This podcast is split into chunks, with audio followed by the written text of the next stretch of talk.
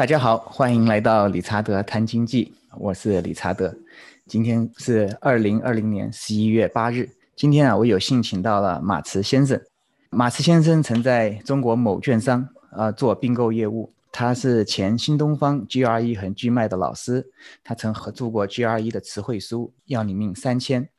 啊，他曾供职啊摩根大通，他的专项是专注固定收益衍生品的模型开发。马斯先生毕业于 UC Berkeley 和 Baruch MFE 金融工程硕士项目。啊，现在啊，马斯先生他也有一个 YouTube 频道，叫做罗马留学。在这个 YouTube 的这个简介里面，我也会把这个链接发给大家。他现在主讲考试课程，课程呢包括北美和英联邦的一些量化交易的训练。马斯先生你好，哎，Richard 你好。我们今天的话题啊，与投资股市有关，怎么样来选择股票，或者是有什么因素会使这股票的这个回报率提高？那在我们进入这个访谈之前呢，我想给大家有一个免责声明，呃，我们呢不是你的投资顾问，在开始任何投资行为之前呢，都需要向你们的投资顾问寻求咨询，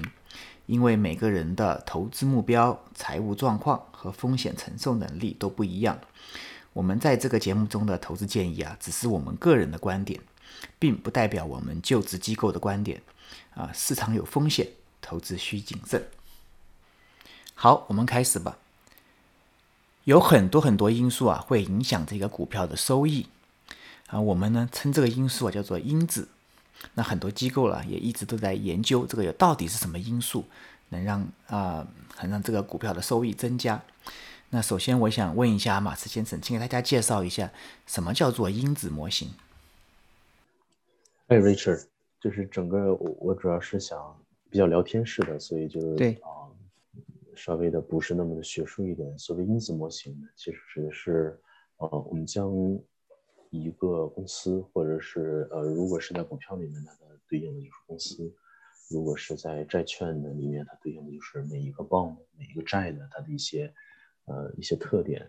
那因此的话，实际上是一种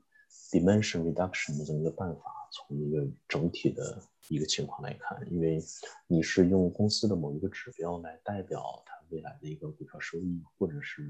它之前的股票收益的呃一些呃一些原因，所以我们称之它为 factor 也好，或者是因子也好，那实际上它是一种呃 dimension reduction 的这么一种办法。嗯，如果从数学的角度来讲呢，呃，可以认为因子呢，呃，是你这个，如果你把公司的这个股票的一个 return 的收益想象成一个 y，y 的这个呃这个自变啊这个自变量，那么变量的话，那么这个因子呢，其实是一个 x，就是一个 x 的变量。那么从统计的角度来讲，或者是从数学的角度来讲，如果我们做这种啊，不管是最小二乘回归啊，还是其他的一些，嗯，包括你比如 ridge regression，ridge 回归的话，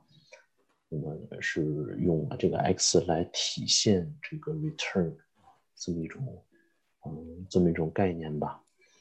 嗯，也说白了呢，本质上它是一个 dimension reduction 的办法。嗯，dimension reduction 的话，如果从统计学角度来讲，还有其他的办法，你比如说。PCA 啊，主成分分析 （Principal Component Analysis），那实际上呢，也是把之前的股票的 return 和够计算出来的这个 covariance matrix 相关协方差比矩阵来进行一个这个 eigenvalue 和 eigenvector 这么一个分解。本质上呢，都是一样的，都是一种降维的办法。那嗯，早期呢，呃，这种 factor model 呢，呃，最早的 factor model 实际上是那个 CAPM model，就是 CAPM 啊，这个 model 就是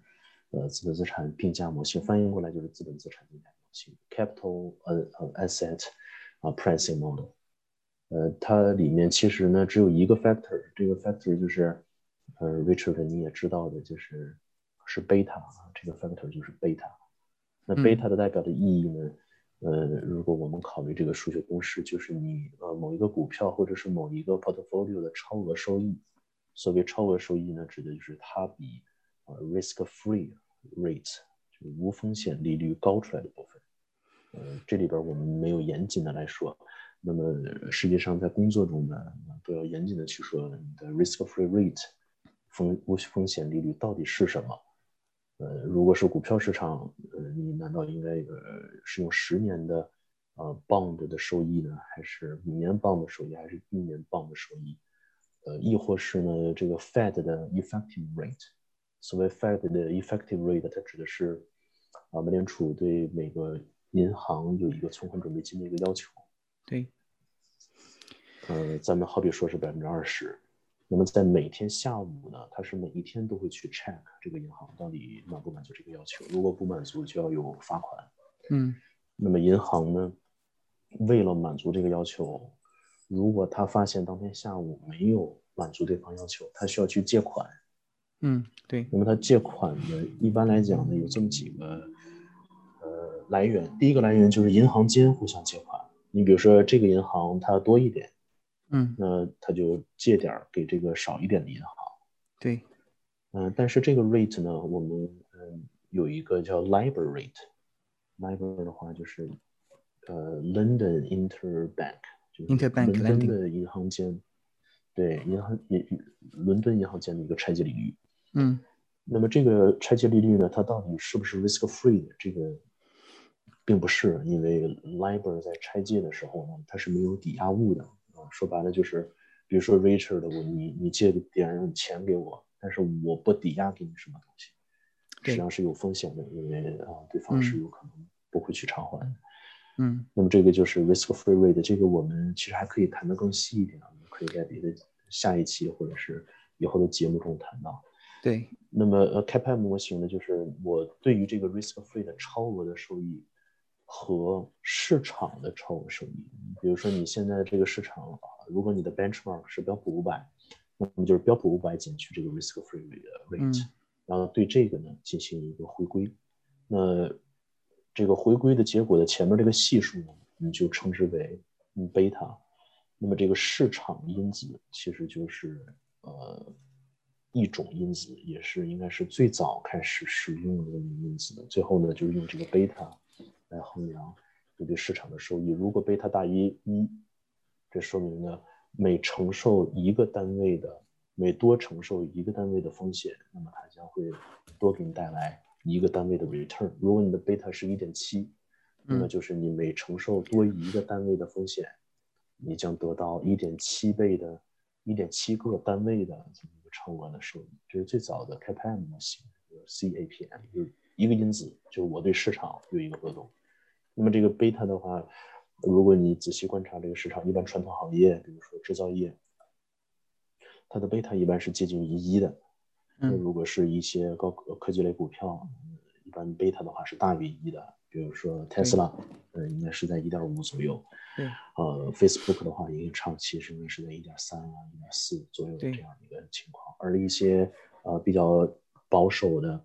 比如说 utility，utility 就是我们用的这个 P P S E N 的 G 啊，或者 P G 啊，这样的供水供电的企业，它的贝塔的话就会小于一，应该是零点八呀、零点七左右这样的一个情况。那么我们通过贝塔这个数值呢，就能代表这个公司的某一种特性。那我们就称这种东西呢，就是为 factor model。我们这最早的就是第一个 factor 就是市场 factor，我们叫贝塔。好，你刚才提到这一个市场的 factor 哈，市场的因子，那我就想用我的这个话来解释一下，就是说，比如说我们把钱存在银行里面，那可能呢只有百分之一的利息，那这是非常安全的。但如果投资者们呢需要更多的回报的话呢，那我们就需要把这个钱啊放在这个市场里面，比如说股票市场。那这个股票市场的呢？长时间的回报啊，可能是百分之十。所以说我们会说啊，当我们把钱放在股票市场里面的话，就会比放在银行里面多百分之九的回报。但有一点要注意，这个百分之九的这个回报啊，并不是一个免费的，它是放在股票市场里面会带来更多的风险。如果把钱放在股票市场里面没有带来更多的风险的话，那根本就不会有人把钱放在银行里面。但是呢，我们也事实上告诉我们，当我们把这个钱放在银呃股票市场里面的时候，根据长时间来说，会远远的大于把钱存在银行里面所带来的回报。这就是经济学家里面所发现的第一个因子，就是市场因子，就是当我们把钱放在股票市场里面的时候，会比放在银行里面带来更多的回报。我这样解释对吗？嗯，对的。那么刚才我们呃，就 Richard 也提到了这么一个概念，就是呃，你 return 呢确实有一个会比另外一个投资标的的 return 会高，但是呢，我们其实应该考虑它的风险，也就是它的 standard deviation。如果用数学的语言表达，就是 standard deviation，就是你的 return 到底波动有多大？比如说呢，嗯，刚才 Richard 说我的 return 比如说超额收益的 return 有百分之五、百分之六。那么这个只是它的一个 expected value，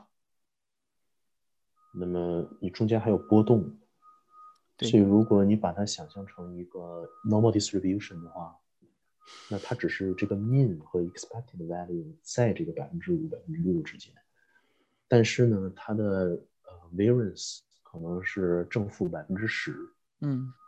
那实际上呢？如果是一倍 sigma，一倍 sigma 的话是百分之十。我们想象那种 normal distribution 的一个曲线，正负一倍 sigma，这个加的这个阴影部分应该是在百分之六十八。嗯，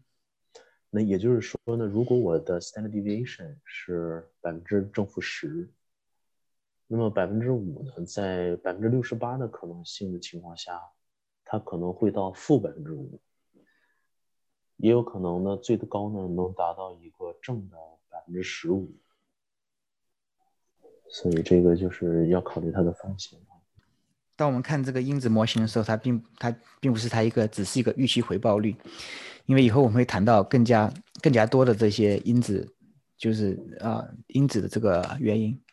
那因为它可能会带来更多的回报，我们就是要特别注意，在带来特别回报的同时啊，会带来更高的危险。就光看这个市场因子的话，我们都知道。当你就把如果把钱存在银行里面的呃风险是非常小的，但是呢，如果你在股票里面，它可能一年可能会跌百分之三十、四十都有可能。当我们投资者我们去投资股票的时候哈，有一种方法就是就直接买这个大盘的股票，就是有一项像有些基金就它基本上就会像美国的这个标普的 S P five hundred 就基本上把这些大的公司全都买下来了。那就基本上就可以代表这所有这个股票市场的这个走向。那我们做股票投资呢，我们可能说，呃，我们想，当我们想获得更高回报的时候啊，我们就需要做一些选其他的一些投资的，就不能如果只是买这个全部的这个基金的话呢，那我们就只会得到这个市场的回报。那我们的 alpha 的话呢，如果我们 alpha 的这个这个基础啊是按照这个股票走势的话，那我们就基本上就是零。那我们就会，我们就会保证我们会得到这个股票整个市场的的回报。那作为一般我们的投资者呢，我们就会想，嘿，哎，那还有什么其他的方法会会带来更高的回报呢？嗯，所以说我们就讨论了，就是不仅是市场的因子，还有一些其他的其他的因子。因为我我知道有些投资朋友他们喜欢投资那些小型的小型的企业，他们就认为这个小型企业它会带来。呃，更高的这个这个回报啊，请问马斯先生，这个小型企业它它也是其中的一个因子吗？嗯，是的，嗯，在嗯就是在开盘模型以后，有一种另外一个叫 Fama-French 三因子模型，它里边其实就有一个因子叫 Market Cap，嗯，就是你的市值的这么一个因子。那么 Fama-French 呢也提出了，并且也发现了。啊，小小的 market cap 就是你比如说标普六百啊，标普四百，我们常见的是标普五百这个指数，它是美国 market cap，你的市值排在前五百名的这么一个股票。那 mar 呃标普六百和标普四百是排在中游和后面倒数四百的这么这么这么几只股票。嗯，啊，它确实有超额收益，那么在超额收益的同时呢，也伴随着超额的风险。嗯，所以呢。严格来讲呢，这个并不是阿尔法。那阿尔法的定义呢，指的是它是一种针对市场的一种超额的收益。也就是说，呃，我如果标普五百现在的 standard deviation 是百分之十，呃，收益呢是百分之五，那如果我的某一种投资策略的 stand deviation 也是百分之十，但是 return 呢却是百分之五，呃百分之十十或十五，那么这个时候呢，就是你是有超额收益的。所以，呃，所谓的超额收益一定要考虑到这个啊 stand deviation 啊，就是我们所说的这个风险。因为，呃，小额股票呢，它的特点呢，是因为它 market cap 很小。因此，每一笔的大的购买的单子和大的销售的单子，就是 big buy order 或者是 big sell order 的话，都会引起股价的大幅波动，因为你的 market cap 很小嘛。所以在在这个情况下呢，虽然它是有一些超额收益，但是呃，虽然它有一些更大的收益，但这个并不能称之为阿尔法，并不能称之为超额收益，因为你在获得这个 return 的时候是承担一个。更大的一个风险。那刚才的话，嗯，我想到了一个办法，也是现在市场上很流行的一种，不管是 asset management 还是 hedge fund，它都会比较推崇向客户去销售这么一个策略，就是我们叫 smart beta，也有叫呃 index plus，叫指数增强策略，呃，也有的也可以叫 portable alpha。这样的一个策略，这个策略的主要的一个思想是，他把一百块钱，比如说你给我一个 one hundred dollar 一百块钱，那么这一百块钱呢，我可能全都去购买了这个 SPY，SPY 就是标普五百的那个 ETF，那么这一百呢，就是得到了一个贝塔的这么一个收益啊，至少你是保证很稳定的，我跟市场是一样的。对。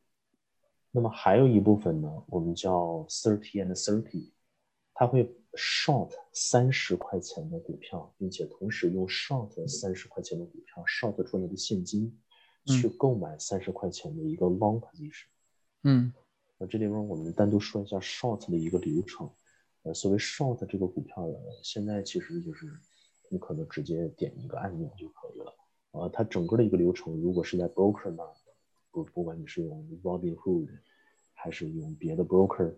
那么在 broker 那，它的整体做法是，它需要你呢，或者是你需要你一个投资者，你需要借到三十块钱的股票，然后呢，将这三十块钱的股票立即又卖出去。所以你卖出去之后呢，你是会有三十块钱的现金的，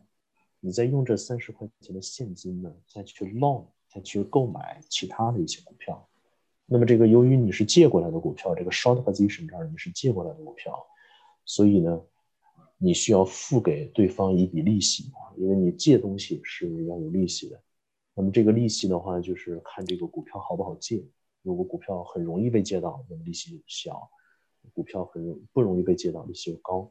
那么这样的话，我们构建的这个组合叫 one thirty thirty，就是一百三三十这么一个组合。那你有百分之百的钱呢，是收到了贝塔的收益的。而剩下的这三十三十的话，实际上是构建了一个 long short。一般来讲呢，这个 long short 是要做到 market neutral。所谓 market neutral 的话，指的就是我让整个的 portfolio 的 beta 是约等于零的。那么这个三十对三十的这个 long short portfolio，它就跟市场没有关系。那么这个三十对三十的它的盈利，就是你的 alpha 部分的盈利，也就是说，它可以将贝塔和 alpha 的盈利进行一个分离。那我在传统的获得贝塔，你比如说我就获得标普五百的这个整体收益的基础上，我们还有一些阿尔法的收益。那这个 long short 的话，其实有的呢就会使用 factor model 来进行 long short。那我们再回忆一下这个 factor model，就是，呃，factor model 实际上呢是我们每个我们假设就是三个 factor，这个一个是市场 factor，。一个是 value factor，value factor 一般就是呃按照这个 f a r m a French 的指示，它是用 PB 来作为指标。嗯，另外一个的话就是 market camp 啊，用它的市值的大小来做指标。那么 long short 的话，指的是我要 long，我要 short big market camp 大市值公司，用这个 short 的大市值公司的钱来进行 long position 小市值。这是第一个 long short，第二个 long short 的话就是，我要 short 那个被低估的股票，用被 short 出来的现金再去 long 那个，呃呃，不，我要 short 被高估的股票，用 short 出来的现金再去 long 那个被低估的股票。最后这个 long short 呢是市场的这个 long short。那市场这个 long short 呢，我们的主要目的是要把这个贝塔做成零。举一个例子。如果呢是现在呢，我们要 long short 一个，一个是 IBM，一个是 Facebook。我们假设 IBM 的贝塔是一点一，Facebook 呢是一点四。那这个时候我们怎么给它做成 market neutral 呢？那你就是我要 short，呃，我要我要 short，你比如说 short 一点一倍的 Facebook，再 long 一个一点七倍的 IBM。这样的话呢，就是它的 weighted average 的 beta 就会等于零。那么这个时候，我的三是三十的这个 thirty thirty 的这种 portfolio 就可以呃与市场无关。当然了，这个也不能做到完全无关。就是你的 beta 其实啊，beta 是怎么算出来的？其实是拿历史数据算出来的。不管你的 beta 等于一点二还是一点三，都是历史数据。所以未来的这个 beta 等于什么啊？其实你是不知道的。因此，你构建的现在所谓的啊 beta neutral 或者是 market neutral 的 portfolio，它只是一个现在它是 market neutral，那明天它是不是 market neutral，这个是不知道的。但一般来讲呢，beta 的变化不大，因为这个公司不可能，你比如说今天 Facebook 是做 social 呃 social social media，明天 Facebook 就做什么 autopilot 的自动驾驶车了。这个显然是不可能的，嗯，呃，所以呢，就是严格来讲，完全的 market neutral 是做不到的。所以，如果各位投资者，如果你看到这个公司叫市场中心原则，或者是市场中心策略，market neutral 或者 beta neutral，那么它只是一种近似的做法。严格的呢，这个 beta 呢，其实不不是 exactly 等于零的，因为你的 beta 始终都是 historical data 算出来的。你的配比呢，也是根据 historical data 算出来的，那这不代表未来的呃一些特征啊，包括刚才的这个 value factor 和这个怎么说 market cap factor，因为你的 market cap 也是随时在发生变化的嘛，今天的市值是多少和明天的市值是不一样的，所以你说的呃，比如说我们说的大市值和小市值，今天是小市值，不代表它一个月之后它还是小市值，所以。对它其实是一种近似的一种概念，它并非是完全的有一种 market neutral。对，刚才马斯呃先生提到了这个 Farmer French 这个这个三因子的这个模型哈，那我们再把回顾一下这三因子的模型，第一个就是市场啊市场因子，对吧？对。第二个是啊这个是小的，它是这个 market。Market cap 是市场份额，是小的小的啊，市值是小的跟大的比，对不对？小的大的。那还有一个就是第三个就是价值投资跟呃价值型的股票啊跟啊成长型的股票对相比。所以这三因子模型啊，给我们带来了一个很大的一个投资的一个秘诀，那就是第一个就是。我们当我们把钱放在股市里面的时候，会比放在银行里面的回报率要高。第二个就是，如果我们都是在股市里的话呢，我投资小型企业会比投资大型的企业的回报率要高。那同样的，我投资价值型的股票会比投资啊成长型的股票的回报率要高。那说到这里，你可能就会问：那如果是这样子的话，我把这个小型跟这个价值放在一起，岂不是更好吗？那我投资就投资小型的价值型的股票，没错，这就是大家都公认的一个秘诀，就是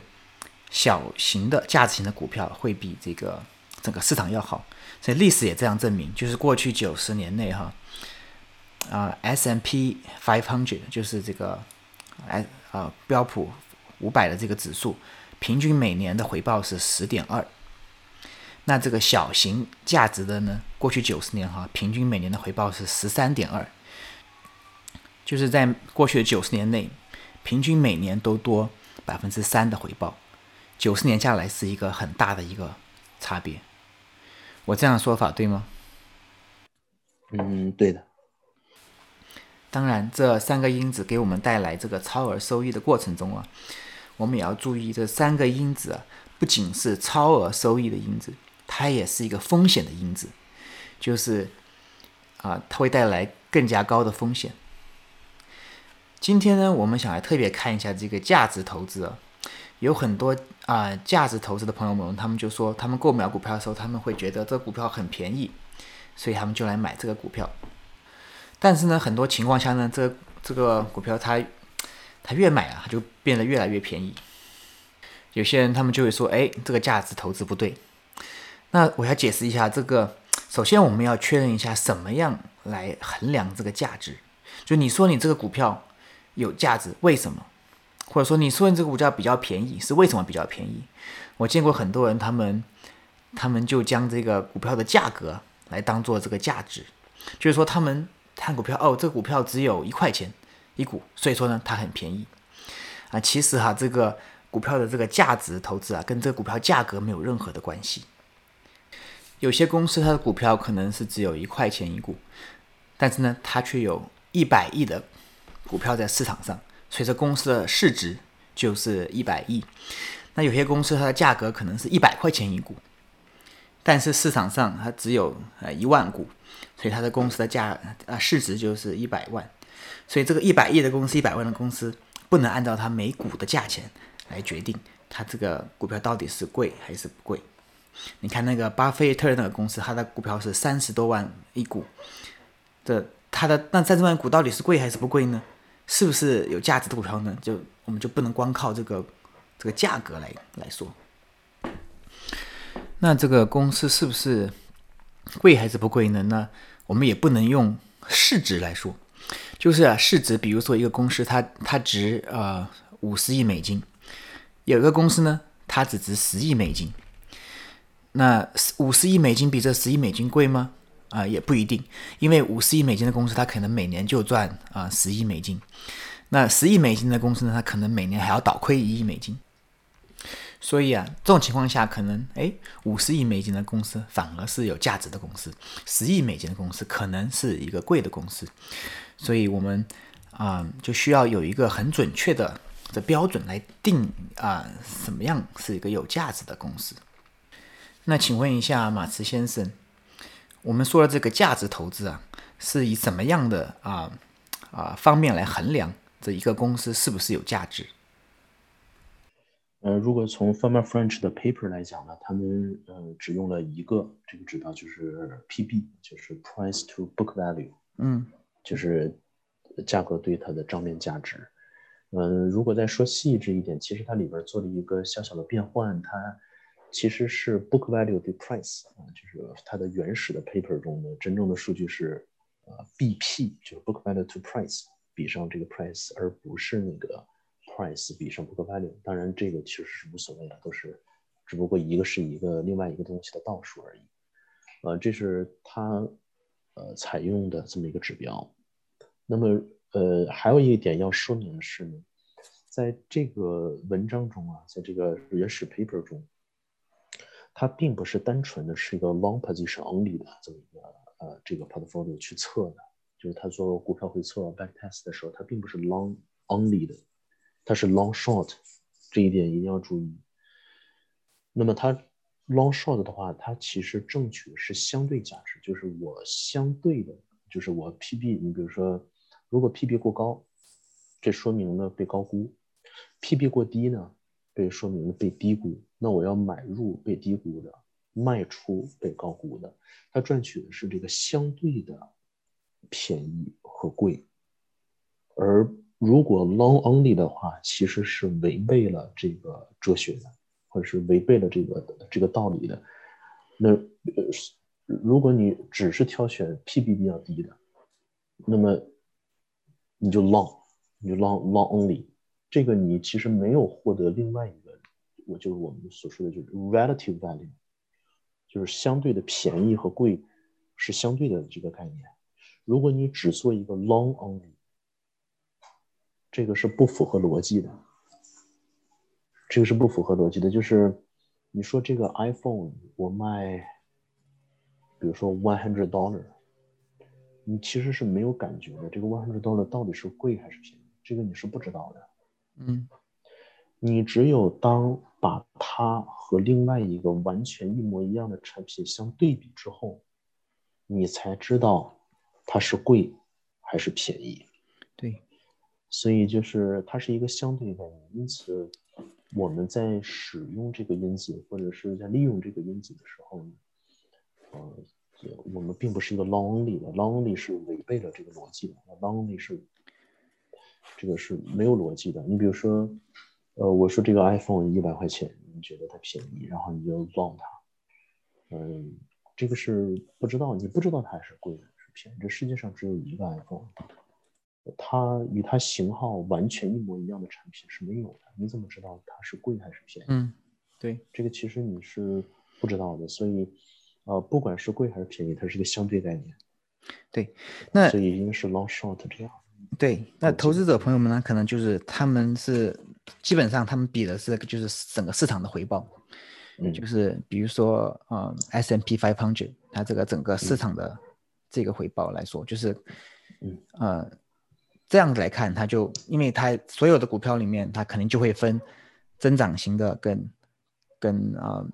跟价值型的。那你看这些股票，它也分大的跟小的，就是这些因子的话啊，在这个这个全部的股票市场里面都会有这样的，都会有这样的一个一个区分。那价值投资呢，最近啊最啊最近十年的它这个走势，可能啊是大概怎么回事？对于 value 呃 value factor 呢，它最近的两年，呃，一般都是落后于其他 factor，甚至是有亏损的一个情况。们，最近啊，应该是在啊半年前，半年前的话，AQR AQR 的话是一个知名的一个 asset management，也是你可以说它是 asset management，也可以说它是 hedge fund，呃，发布过这么一个一个一个 paper。这 paper 的话，就是呃，其实已经证明了，用这两年的数据或者这三年的数据，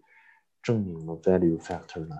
呃，并没有呃给出投资者一个很好的一个回报啊，往往是落后于明显落后于其他的 factor。嗯嗯，对，那这样的话就是，那我们可以根据这个来否定这个。这个价值投资这个因子吗？嗯，paper 中包括我自己认为的也是不应该去否定。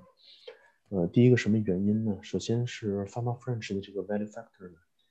他在做这个 backtest 的回测的时候，本来用的呢就是过去二三十年的 daily 的数据。呃，当然 daily 其实是不准确的，因为你 PB 这个这个数字。因为你 B 这个数字就是 book value，其实是每一个 quarter 才会去 update 一次的，对吧？就是你每个 quarter 公司有这个报表之后，它才会把这个 book value 才会去 update 一次。所以在原始 paper 中呢，它本来就是一个 quarterly 的数据，它一年只有四个数据点。嗯。那么它用过去你比如说二三十年的数据做回测的话，那么你想象它的数据点也就是在八十到一百二十个左右。那么最近两年它不管用呢，是因为什么呢？我们又要回到那个统计学的，就是或者说 linear regression 线性回归的这么一个基本的，呃，一个就是知识基础知识吧。呃，你比如说我的 y 呢对 x 做回归，呃，当然了，就在这里边是我的股票的 return 对我的 value factor exposure 去做回归。对。那在原始的 model 中，比如说这个 factor 呢，最后前面回归的结果是一点二，是一个正数。这说明呢，就是我这个 value factor 每 exposure 多增加一个单位，那我的 return 就增加一点二个单位。对。但是呢，这个回归的一点二呢，它是我的 OLS 的 estimator 的 expected value。那如果对 regression 还有印象的，或者这个基础还有印象的，应该还知道，就是还记得它其实有一个 t statistics 和一个 p value。嗯，那这个 t statistics 呢，是指的是我的 estimator 在除以我 estimator 的 standard deviation，就是我的均值除以我的呃就是标准差，它是一个 t 分布。那如果这个标准差很大，我我举个例子，比如说呢是一点二，那么它的 standard deviation 呢是一个呃二，对，那么这样的话呢，它就会有百分之六十八的可能性，它的置信区间呢是在一点二减二到一点二加二这么一个区间，也就是说它的对百分之六十八的可能性，它会在负的零点八到嗯。呃到三点二之间。如果是变成负的零点八的话，那么你刚才构建的投资组合方向就正好相反了。方向就正好相反了，就是你比如说你原先呢是 long，呃低 PB 的，short 一个高 PB 的，对，但是它现在前面的 coefficient 已经整个符号都翻转了，那实际上呢你就应该 long 一个相反的东西，short 一个相反的东西，这个是有可能。那我们在这里边说到的 factor 呢，也是要注意这么一点，就是当你在做 backtest 的时候，在统计学上，你的 estimator 的它的一个置信区间，我们刚才举的是百分之六十八的置信区间，百分之九十五的置信区间，那就是正负两倍的 sigma，对吧？就是 two sigma，正负两倍的一个 sigma。呃，一定要明确这个正负区间。如果这个呃这个区间有负号，那么你可能会面临损失。如果这个置信区间很大，那么也，那么你可能面对的就是你可能没有损失，但是你的 return 呢就没有那么那么的好。呃，这个也是合理的，因为最近两年你考虑到这个 data 的 frequency，首先它不是 high frequency。那最近两年实际上只有八个数据点，对于每一只股票来讲，一年是四个季度，两年只有八个季度，这只有八个数据点。那么在八个数据点，它回归的这个数据可能是二十年，二十年，呃，它的数据量是在八十个，那八十比八，那么这正好是个百分之十的这么一个这可能性。那么它当然有百分之十的可能性会会就是你的表现会不好，所以这个在统计学上也是 make sense 的。啊，这个 model 本身呢，呃，并没有问题。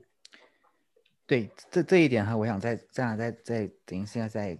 啊重申一下，这是非常非常重要的一个一个一一个观念，就是说啊，当我们发现这些因子的时候啊，比如说有市场因子，有啊、有这个市值的因子，还有刚才说的这个这个价值的因子，这个因子呢，我们刚才提到了，它会带来这个呃额外就是超额的这个收入，超额的这个回报。但是在这个带来超额回报的过程中啊，它会带来更大的更大的风险。所以，我们比如说看过去七八十年，啊、我们是看见了这个价值投资会比这个比这个价值型的股票会比增长型的股票要要要好。但是过去的七年、八年、十年之内呢，反而就是呃成长型的股票远远啊、超过这个价值型的股票。但我们并不能够因此否定这个价值投资的因子，说，哎，这个因子是不对的。其实我觉得反而证明了这个因子是对的，因为我刚才说到这个因子是一个风险的因子，就是它很有可能在短期之内，它比那个价值投资可能会亏损的更会反而亏损的更多。但是以长期来说，呃，价值投资这个因子是个正确的因子。这样说法，马斯先生，你觉得对吗？嗯，对。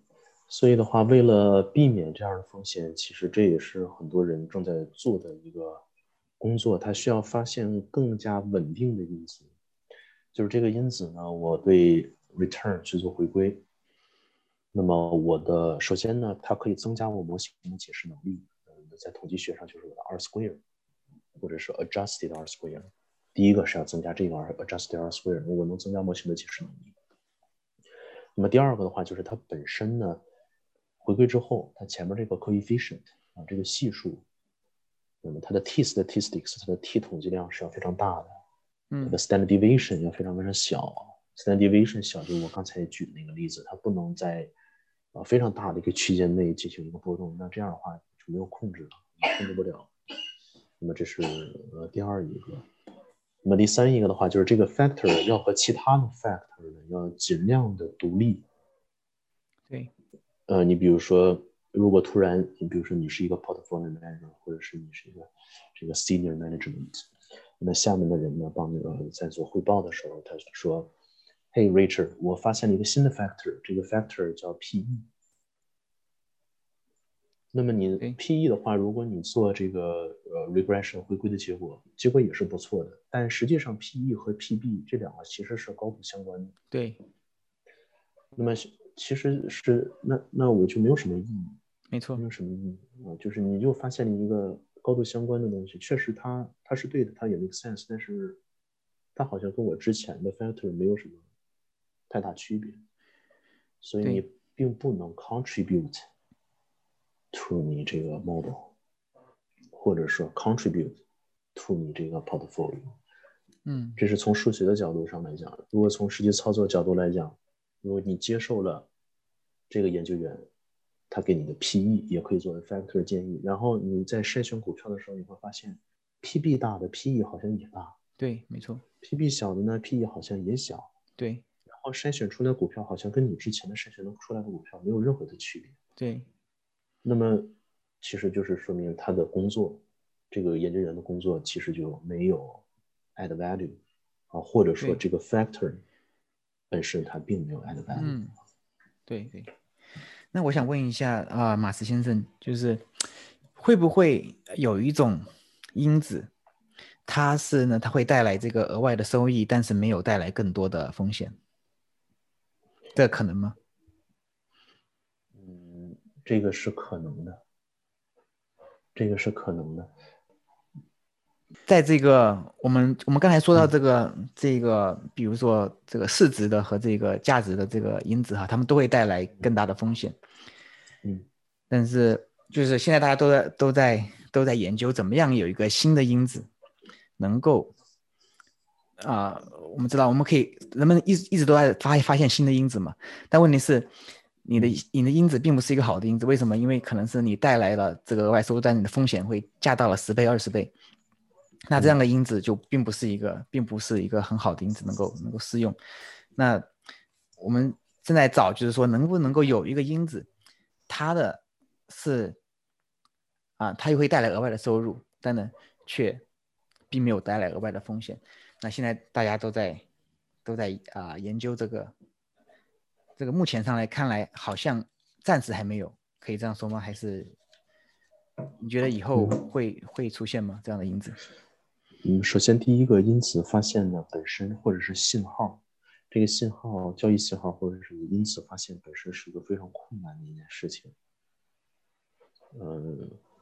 它能带来超额收益呢，呃，同时能减小风险。呃，这个风险呢并不是零，这个要事事先说明一下。对，呃，任何的东西呢都会带来风险。它只是带来较大的收益和较小的风险，但不代表它的风险是零。对，这是第一个要说明的。那第二个要说明的就是，我们刚才其实呃略微谈到了一下 factor 的一个筛选的一个机制，就是首先呢，它确实能 contribute to 这个 adjusted R square，它确实能解释我的 return，并且能预测我的 return，这是第一个。第二一个，它要和之前的 factor 要相对独立。这一点呢，我认为是在现在比较艰难的一件事情，是因为如果你在一个公司或者是在一个已经成熟的机构，那么它其实已经人就是有一些 factor 的，对吗？要不然它不可能运营成一个很成熟的机构。那么假设它有一百五十个 factor，了那么作为一个员工或者是作为一个个体加入的话，你还要发现新的 factor，并且你的 factor 要和之前一百五十个都要。相对的 independent，对，这个有可，这个是不太现实的，或者是怎么怎么样啊？大部分情况下呢，就是当你发现一个 factor 之后，与公司已有的 factor 去进行一个对比，你会发现是高度相关的。所以这个时候呢，嗯，市面上呢，就是这几年呢，也会出现一些用 neural networks。神经网络去挖掘 factor 的东西办法，呃，因为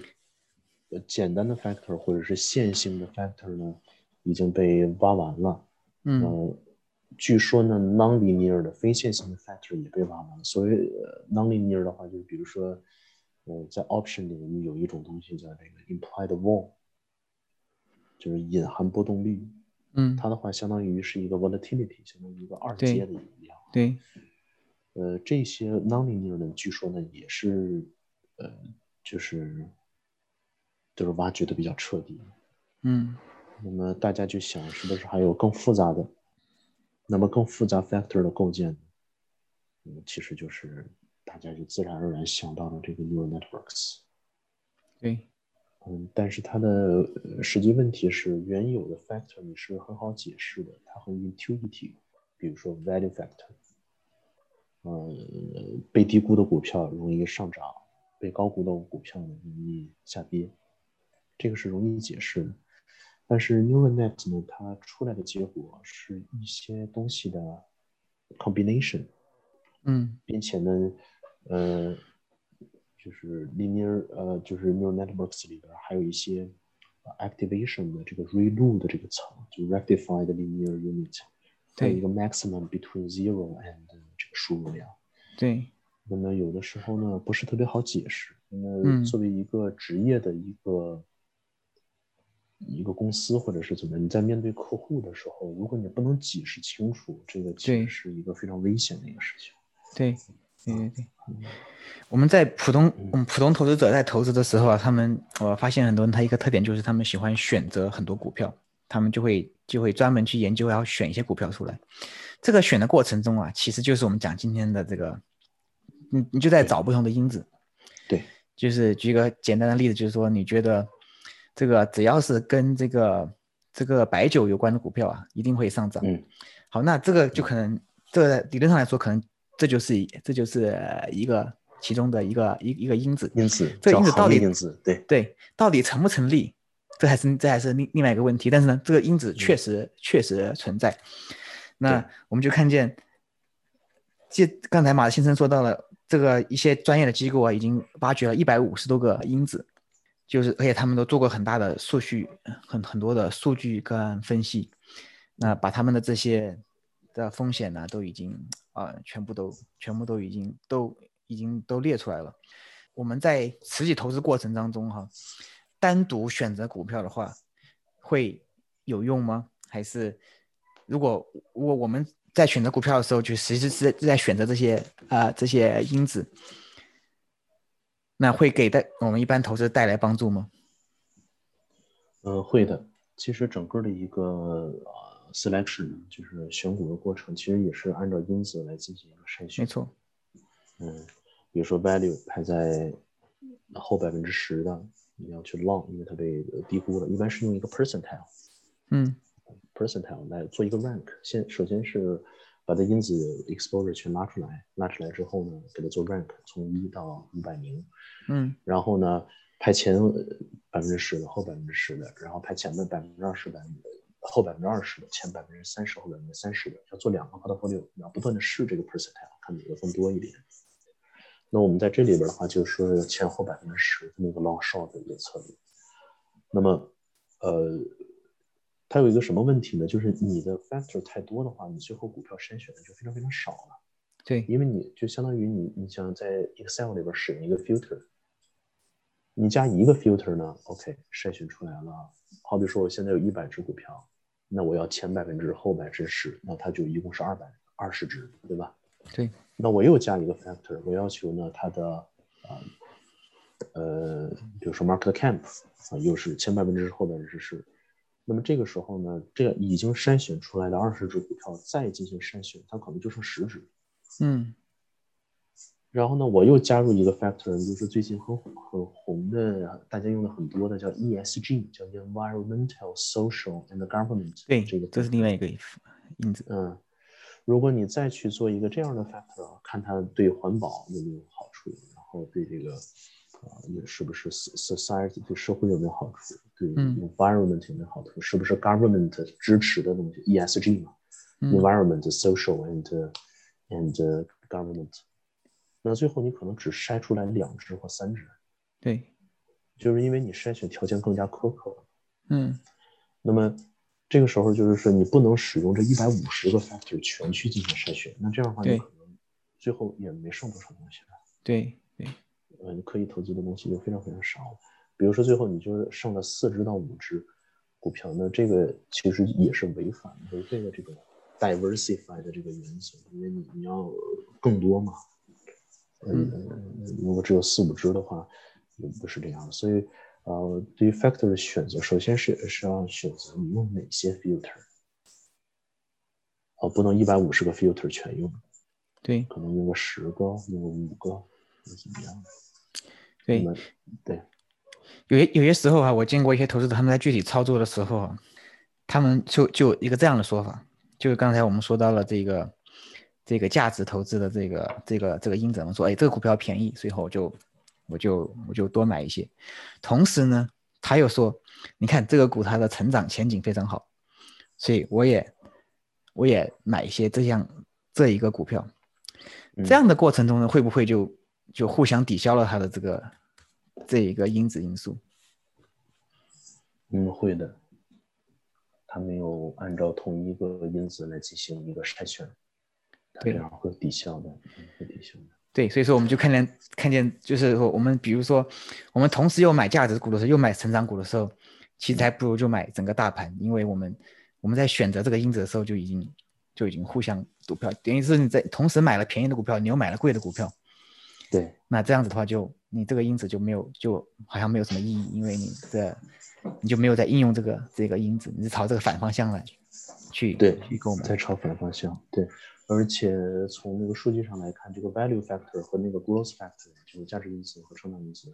它们两个应该是有点相反的。对，就一般成长性高的呃价值性一般不高，价值性高的成长性一般不高。对对，嗯，是有点相反。嗯。对，好，谢谢谢谢马斯先生的好，谢谢 Richard 的邀请。嗯，好，以后我们再期待我们会有更多的更啊更多的这个话题进行来探探讨，因为这个股票的股票这个证券市场啊里面的这个你更证证券市场里面的学问真的是很大，就是我们在一般做做要做要投资之前呢，就一定要一定要确保啊确保我们这个投资的这个风险。是一定要风险性的是非常重要的，就是当我们看见一个投资它可能会带来更大的回报的时候，同时我们要问一下我们自己，这个投资回报的风险是多少？好，谢谢谢谢大家收听，我们下次再见。好，谢谢 Richard。好。